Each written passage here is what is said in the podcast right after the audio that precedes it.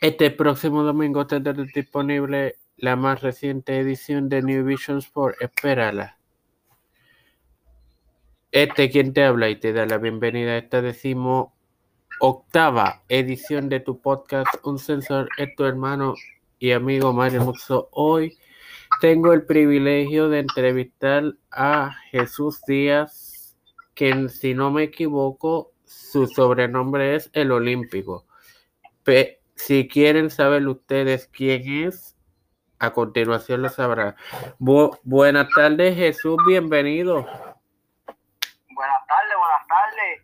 Este, gracias, gracias a ustedes por la oportunidad de, de verdad esta entrevista eh, siempre yo soy bien agradecido con la gente que me apoya desde, desde los comienzos, así que una vez más gracias y vamos a darle. Ahora bien, ahora bien Jesús, eh, antes de que a mí siempre me ha gustado que el fanático y que los seguidores de este podcast conozcan a la persona detrás de, de del personaje. Este, ¿quién es Jesús Díaz fuera del ámbito luchístico?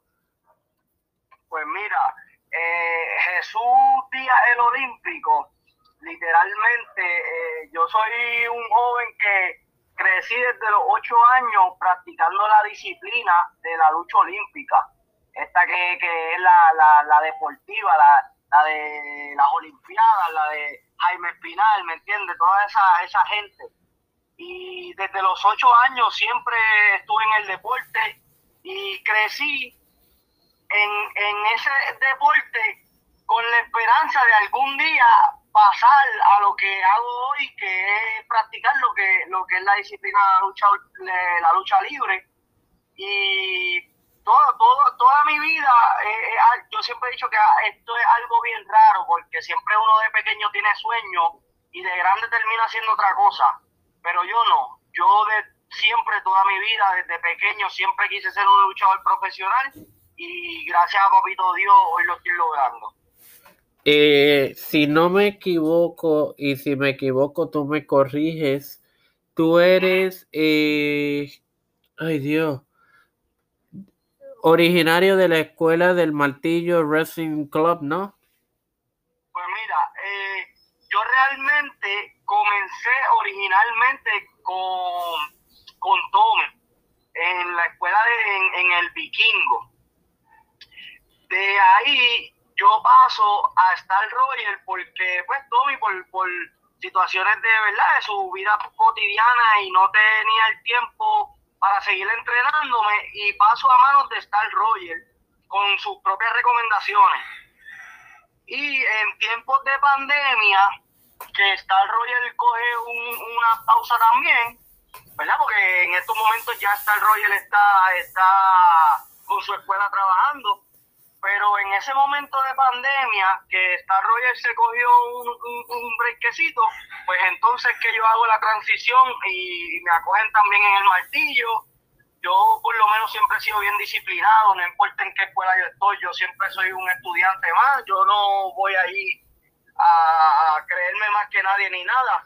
Y por eso tuve una buena acogida ahí en el martillo y gracias a Dios en el martillo me terminé de desarrollar para, para estar en, en las carteleras oficiales y todo esto. De, de hecho, tú has pasado por mano de, de tres grandes porque Tommy Diablo es casi una leyenda.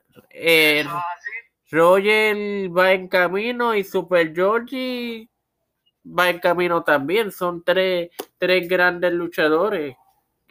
Eso es así, yo siempre lo he dicho, yo, yo he entrenado con tres de los mejores maestros y no es por quitarle mérito a los demás, porque hay otros maestros que son muy buenos en, en, la lucha libre aquí en Puerto Rico, pero, pero esos tres son de, lo mejor de lo mejor y no porque lo diga yo o porque yo entrené con ellos, a cualquiera que tú le preguntes te lo va a decir también.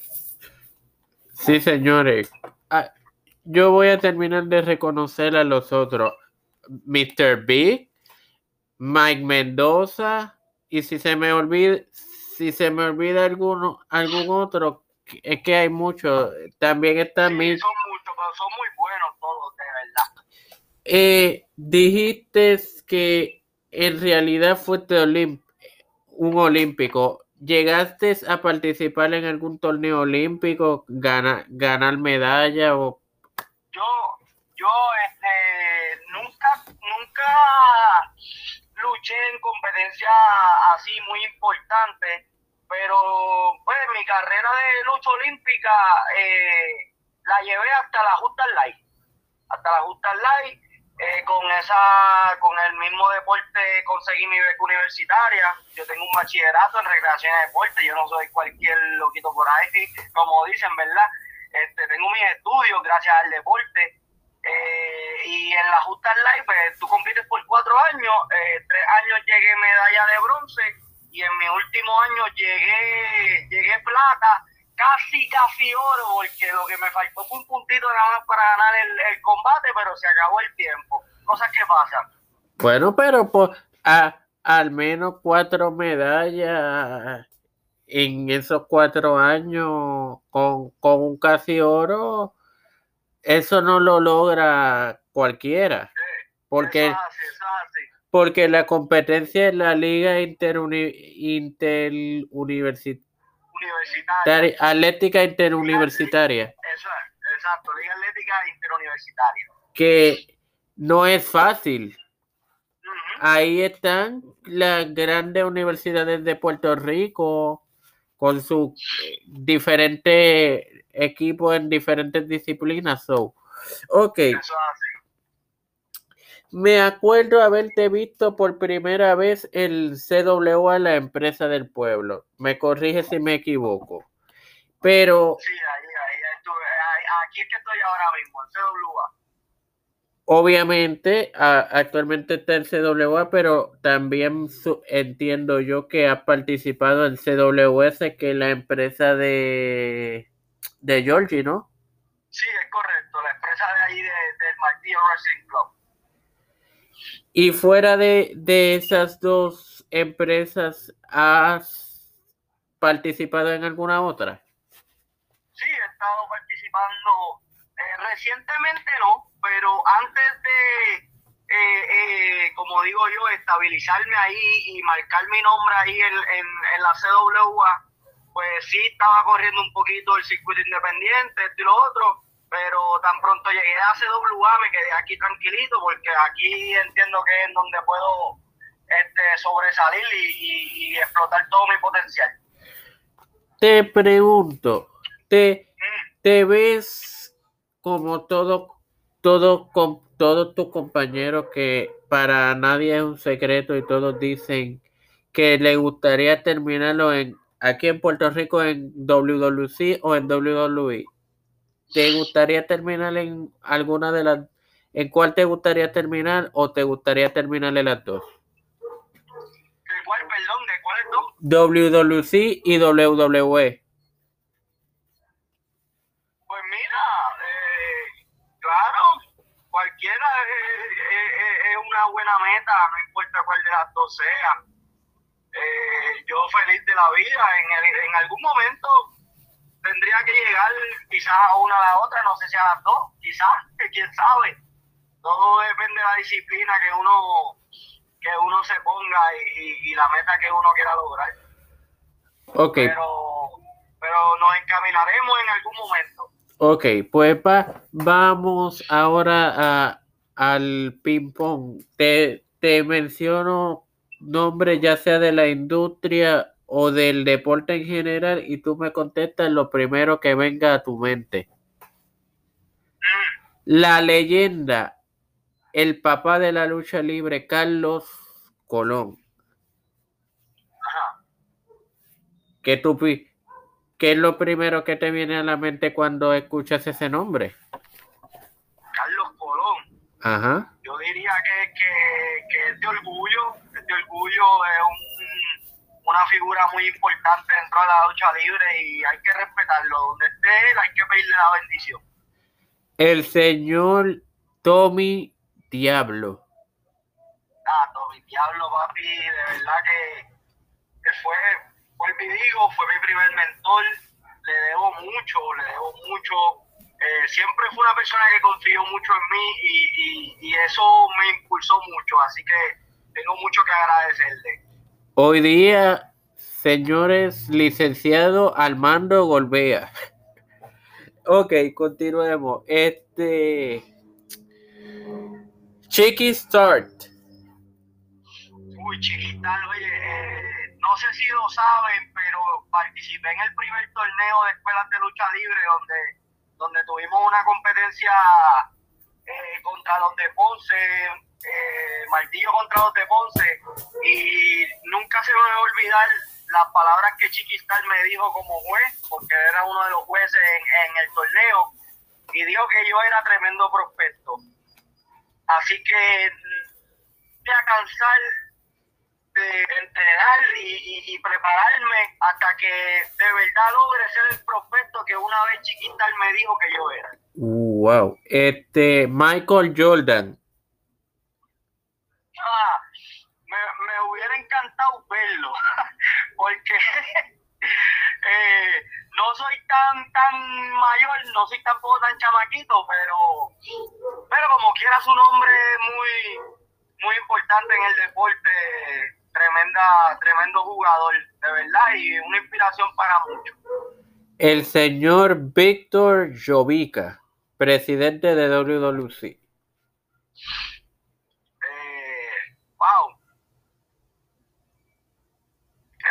decir, eh, eh, como todo, muchas, muchas leyendas, muchos, muchas personas importantes de la industria que tienen una gran encomienda para ayudar también a los talentos jóvenes a que lleguen también allá a, esas empresas importantes en, esta isla.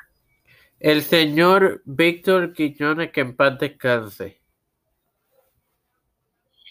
Ese, wow.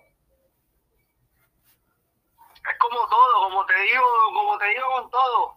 Muchas personas que, que, tienen su nombre ya marcado en, la historia y pues eso es de, de, admirar y, respetar. Ok. Jesús Díaz. ¿De, mí? sí. Yo, ya, ¿de qué te puedo decir de mí?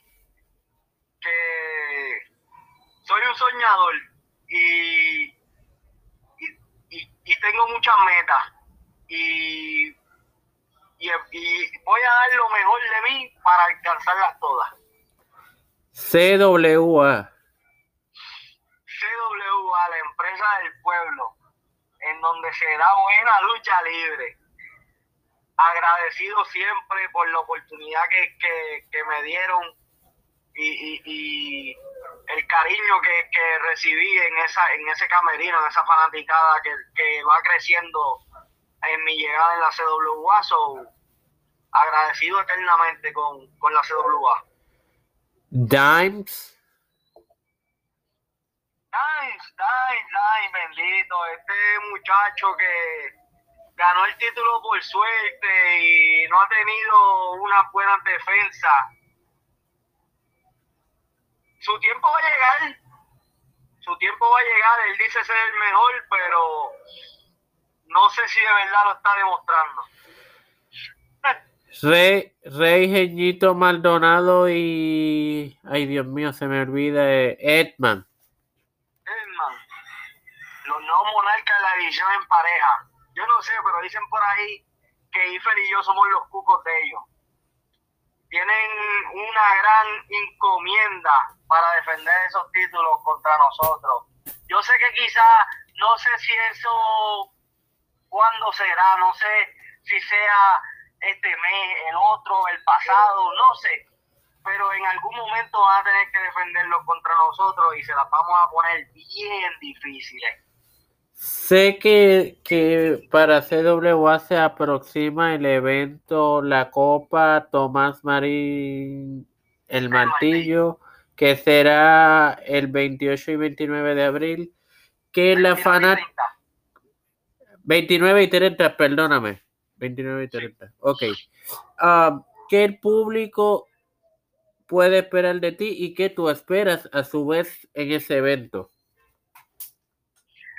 Wow, mira, eh, ahora mismo todavía no se, no se ha dicho cuáles serán las luchas oficiales del evento, pero yo como quiera, no importa qué lucha sea, si estoy yo solo, si, si es una lucha en pareja una vez más con, con, con mi amigo y hermano Chris Eiffel, yo siempre que voy voy a dar lo mejor de mí, siempre van a haber buena lucha libre.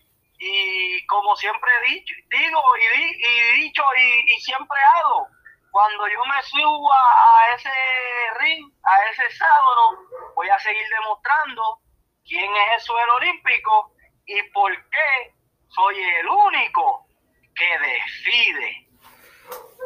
Eh, wow me he quedado sin palabras, pero... Eh, nada, un mensaje final que le quieras dar a la fanaticada, invitarlo a la, a la copa o lo que tú quieras decir. Los micrófonos son tuyos. Ok, muchas gracias. Primero vuelvo y digo, gracias por, ¿verdad? Por, por la entrevista. Vuelvo y repito, eh, soy bien agradecido con la gente que me apoya desde mis comienzos.